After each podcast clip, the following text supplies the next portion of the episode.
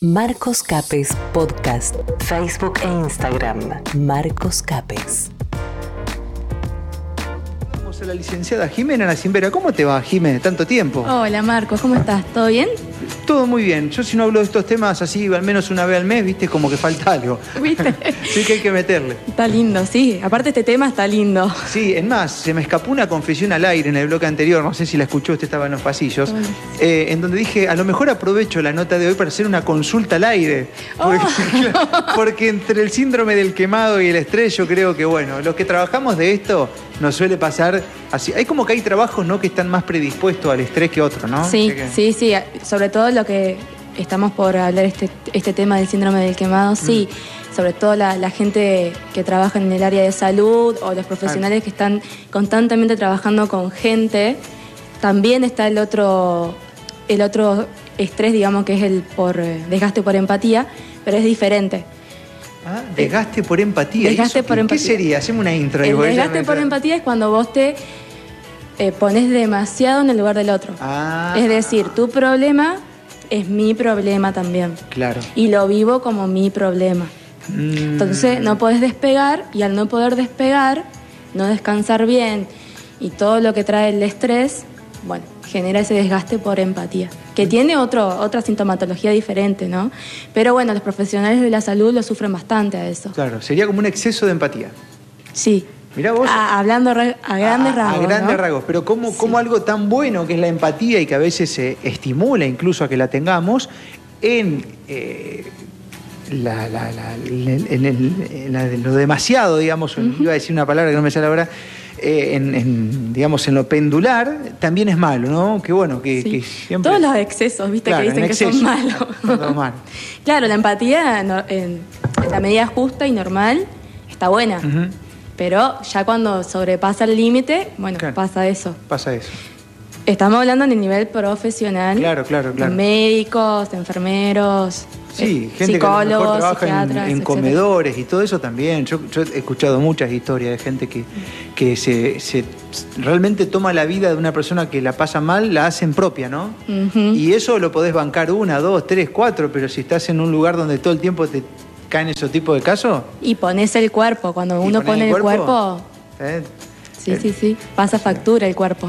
Bueno, eh, estas son épocas, Jime, de, de- de estrés, del síndrome de quemado, qué sé yo, hay muchas cosas que han cambiado, las rutinas en muchos trabajos han cambiado, este, mucha gente que no puede terminar de despegarse del trabajo, porque esto también de trabajar en tu casa y de manera online hace de que eh, muchas personas crean que tenés que estar 24 por 7 disponible. Bueno, ¿cómo, cómo manejar ese tema del estrés, no? Bueno, el estrés, bueno, como ya sabemos, es una alteración del sistema nervioso, ¿sí? Eh, que nos hace estar constantemente en estado de alerta. Eh, este estrés, bueno, hay dos clases de estrés. Está el eustrés, que el eustrés es el positivo, es el que se activa cuando vos estás por eh, hacer un, por ejemplo, una meta o un proyecto en tu trabajo, se activa unos días antes, entonces vos decís, wow, me puse más productivo, me puse más las pilas, me puse más creativo, porque todo eso lo que hace es ese estrés que te aumenta, digamos, la creatividad. Ah, mira, o sea que no sería malo ese estrés, digamos. No, ese estrés Ah, es muy bueno. El asunto bueno. de que ese estrés está un ratito, está unos días y después se va. Ajá. No es que lo podés mantener y tampoco lo podés llamar, decir, hey, vení. Claro. Eh, Ese es lo malo llega. de ese estrés. Ajá. Y el distrés es el que generalmente su- sufre la mayoría de la población, eh, Mm. que es el estrés malo. Es el estrés que nos tiene constantemente en estado de huida o alerta. Mm. Que es el estrés que se despierta cuando uno tiene ansiedad también. Se despierta y está ahí. Ujú. Está ahí, está ahí, no se va. Como el otro estrés. Ujú. Entonces, constantemente estás, por ejemplo, querés focalizar en un foco de atención Ujú. en tu trabajo, eh, no, podés, No podés. porque tenés miles de focos de, de atención abiertos porque la ansiedad hace que vos estés alerta a todo. Claro. claro. Entonces, por ahí también te, te baja la productividad en el laburo. Mm. Y entonces la gente por ahí te dice, estoy menos productiva, estoy, estoy como cansado todo el tiempo, estoy desgastado todo el tiempo. Mm. Ni hablar que el sistema nervioso está activo, entonces al estar est- eh, activo todo el tiempo, estás nervioso, estás eh, todo el tiempo, eh, digamos, los mú- músculos están contraídos. Y al no hacer, por ejemplo, actividad física, Por no tener tiempo, Claro. eh, hace que también o sea, se desencadenen otras enfermedades que son eh, favorecidas, digamos, por el estrés, como son las enfermedades cardíacas, em, bueno, la, eh, la fatiga, también eh, la diabetes se ha detectado también que, ¿Qué puede ser causa del eso? estrés, Ajá. en gran parte, ¿no? Bueno, enfermedades de, em, en la piel, eh, todo lo que son las erecciones cutáneas y eso. Bueno, las mujeres, eh, alteraciones en el ciclo menstrual o hasta que se vaya el ciclo Y también. cuando hay alteraciones así eh, que se manifiestan físicamente, es porque el estrés ya está llegando a un punto en el cual. Porque me da la impresión que a lo primero uno puede estar estresado y hasta el estrés es tan guacho que se genera para que no lo descubras, ¿viste? Vos solo. A lo mejor te lo marca una persona que está al lado o un profesional que te hace un chequeo y te dice, no, pará, vos tenés que poner el freno de mano porque, ¿viste? Claro, el asunto es que no te das cuenta porque Claro. vos estás, digamos, tan a full Ajá. que no te das cuenta. Excepto cuando pasan estas cosas así tan, tan graves, por ejemplo, en la mujer que se retire su periodo o que nos empiezan a salir erupciones en la piel. Hay unas erupciones muy particulares en la piel que me dijo una dermatóloga amiga, que son cuando nos nacen ampollitas chiquititas en los dedos, Ajá. que uno dice, ay, mira, me salieron ampollitas y Claro. se las revienta sola y después se va. Eso es un síntoma del estrés. Mira. Entonces, eso ya te está alertando de que estás estresado. Esto de, de no poder prestar atención a una tarea o el sentirte menos productivo ya te está diciendo que tenés que parar. El asunto es que no paramos, seguimos, seguimos, Mm. claro, porque seguimos. como que estamos 140 y, viste, te emocionás con la velocidad que estás agarrando y le da, ¿sí? viste. Y bueno, y ahí están después la- las consecuencias, digamos, a, a nivel también físico. Porque no solo mental, que agarra- agarramos lo que es la ansiedad y la depresión, eh, sino también, bueno, los, los físicos, como ya hablamos algunos. Y si esto se, mm, se sigue dando, digamos, el estrés que me mencionabas recién, ¿es el inicio al síndrome del quemado? Porque el síndrome del quemado, digamos, este, es como que a veces ahí uno llega a un punto tal que, mm, que se da un poco de cuenta, ¿no? Y no quiero este, eh, ponerme como ejemplo, ¿no? Pero sí me, me me pasa que a veces veo el teléfono y me da bronca. Si no lo quiero, déjalo ahí, déjalo ahí. O sea, como que ya es tanta la información que uno recibe que no querés saber más nada, ¿no? Bueno, el síndrome del quemado o el burnout es cuando hay un agotamiento, digamos, físico, emocional y mental. Que esto que hace afecta también a lo que es el autoestima, afecta también, eh, es un proceso paulatino donde vos vas a perder totalmente el interés por el, por el laburo que hagas, Em, también vas a, a perder el interés por el sentido de la responsabilidad por tu trabajo, o sea, vas a ir y vas a decir, ¿qué me importa? O bueno, Claro, tengo que ir otra vez a trabajar. Y vas cayendo en la depresión también. Estamos hablando, digamos, de extremos, ¿no? Claro, claro, El sí, síndrome sí, sí, de sí, burnout es un extremo del estrés, Claro. ¿sí? Y cuando estás inmerso en este síndrome, es muy difícil salir porque es muy difícil ponerle el freno a este distrés que está súper ele- elevado, ¿sí? O sea que conviene entonces tratar de darse cuenta antes. Exactamente. Porque- Los pequeños, a ver, uno dice, por ejemplo, el bruxismo. Uno dice, bueno, yo bruxeo todas las Mm. noches. Y dice, bueno, ya está, bruxeo. Y ahí te está diciendo algo. Claro. Ahí te está diciendo que tenés que hacer algo, que tenés que parar un poco. Mm. Eh, el tema de la meditación ayuda un montón a bajar los niveles de estrés. Por ahí no es fácil para quien no tiene el, el hábito de la meditación, pero eh, es muy efectivo para el estrés. Claro, ¿cómo le, le comunicas a un pibe que viene a 245, que está hiperconectado y que es reproductivo, en que tiene que respirar, cerrar los ojos? No, es que Eh, el es un asunto cambio, es que va a dejar de ser productivo Claro. con el, síndrome del quemado. Mm. Eso es lo que pasa con el síndrome del quemado, que empieza a ser, no, no es productivo, y aparte de que no es productivo, es, eh, ¿viste esas personas que están enojadas constantemente? Y dicen, oh, me llega Mm. este proveedor, oh, tengo que hablar con esta persona, no tengo ganas. Y antes era re, se ponía re contento, o tengo que, tengo que ir de este proveedor, de este, de este, tengo que hablar con esta persona, de esta, y estaba re contento.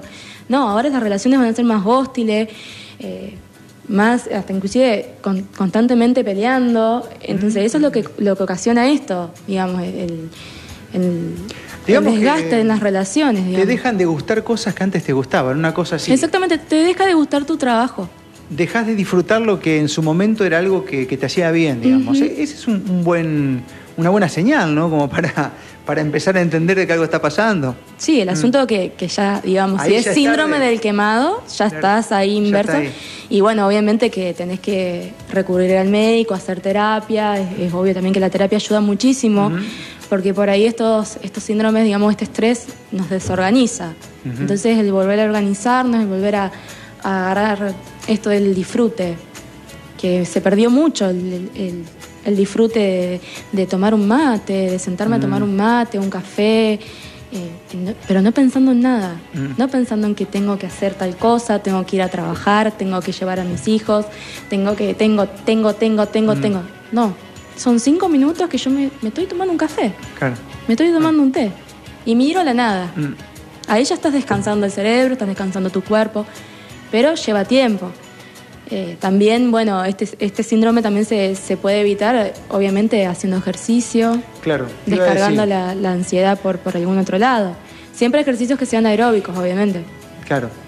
Te iba a decir que hay, algo muy lindo que pasa, por ejemplo, los que nos gusta salir a pedalear, que llega un momento que uno se, junta con los amigos y salen y, hay un cotorrerío y todo el mundo cuenta cómo anda y demás. Y llega un momento en la actividad física en lo cual nadie habla y si le preguntas al de al lado en qué está pensando, no te sabe decir en qué, porque hay una desconexión tan tremenda mentalmente, que es lo que provoca justamente la actividad física aeróbica, que sería una muy buena recomendación para evitar el estrés, ¿no? Que ya uno tenga el propósito. Y aparte, el tema de, andar en bici, estás viendo otros paisajes, estás conectando con la naturaleza, que de por sí es una forma de meditación esa. Mm, qué buena onda, ¿no? Bueno, cosa que uno tiene que hacer consciente para darse cuenta, porque si no, es como que la... Y, otra característica de este mm, síndrome de burnout es el agotamiento, como dijimos, eh, emocional, que va a estar fatigado, va a estar sin, sin ganas, sin energía.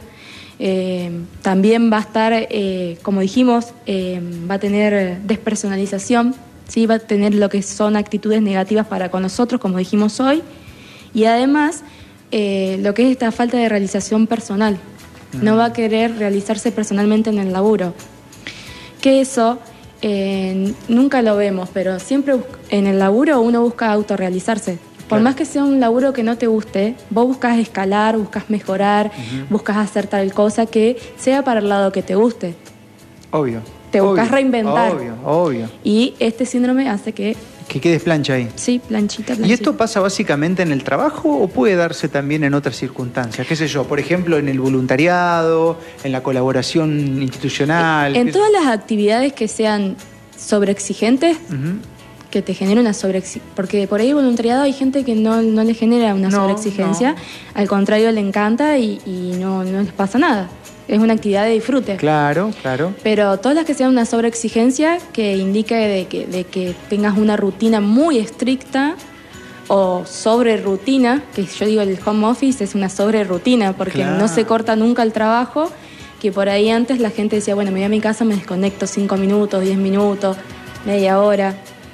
Y no, ahora están constantemente que, que lo llaman por algún motivo de trabajo, por esto, por lo otro.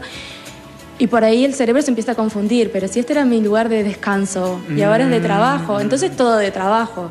La cama también es de trabajo, entonces aparece el insomnio. Al aparecer el insomnio, ¿qué pasa? Te hace no descansar el cerebro, te hace ser menos productivo. Aparece la fatiga, aparece las no ganas de hacer nada, es la fatiga, ¿no? Aparece todo lo que son la ansiedad, los síntomas de ansiedad, algunos pueden eh, manifestarse, ¿por qué no? Los, los síntomas de depresión también, síntomas de vacío, de, llorar todo el tiempo, de, no querer hacer nada, de querer estar tirados en la cama. Y también son todas consecuencias, una de las consecuencias del estrés. Mirá qué bueno, ¿no? Porque estas cosas, eh, insisto, por ahí te la marcan más personas que están cerca tuyo, que te aprecian y que te dicen, che, loco, esto antes, antes más onda, antes nos juntábamos, ¿me entendés? Tenía otra cara, ahora más o menos.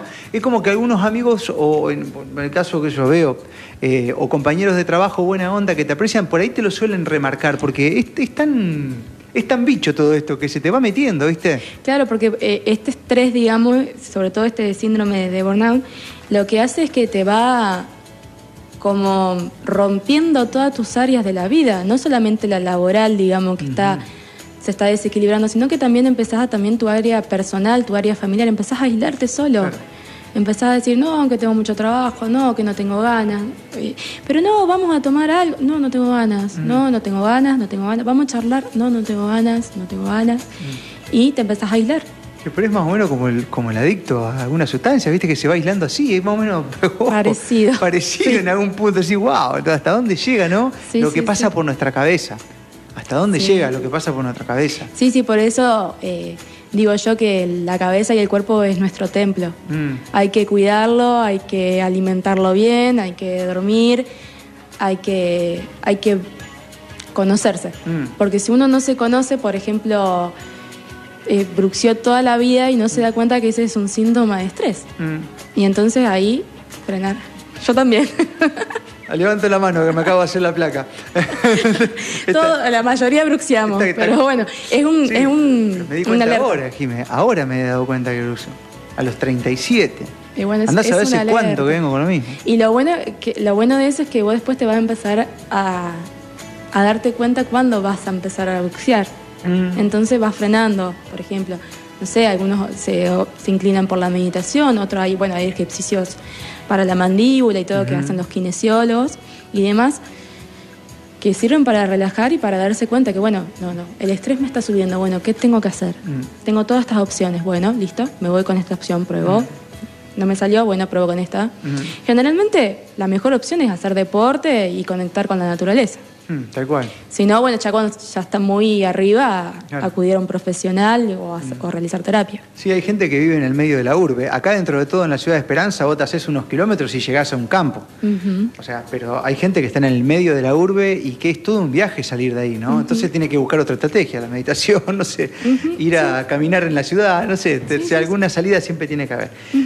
Como siempre, un gustazo, licenciada, porque hay que hacer conscientes estas cosas que encima ahora, con todo esto que está pasando, por ahí son más cada vez más comunes, ¿no? Sí, y sobre todo el tema de, de- de las enfermedades con respecto al estrés. El tema, eh, yo creo que por ahí uno dice, ay, bueno, tengo una úlcera. Sí, pero Claro. esa úlcera vino por algo. Claro, claro, te viene a avisar que no va más.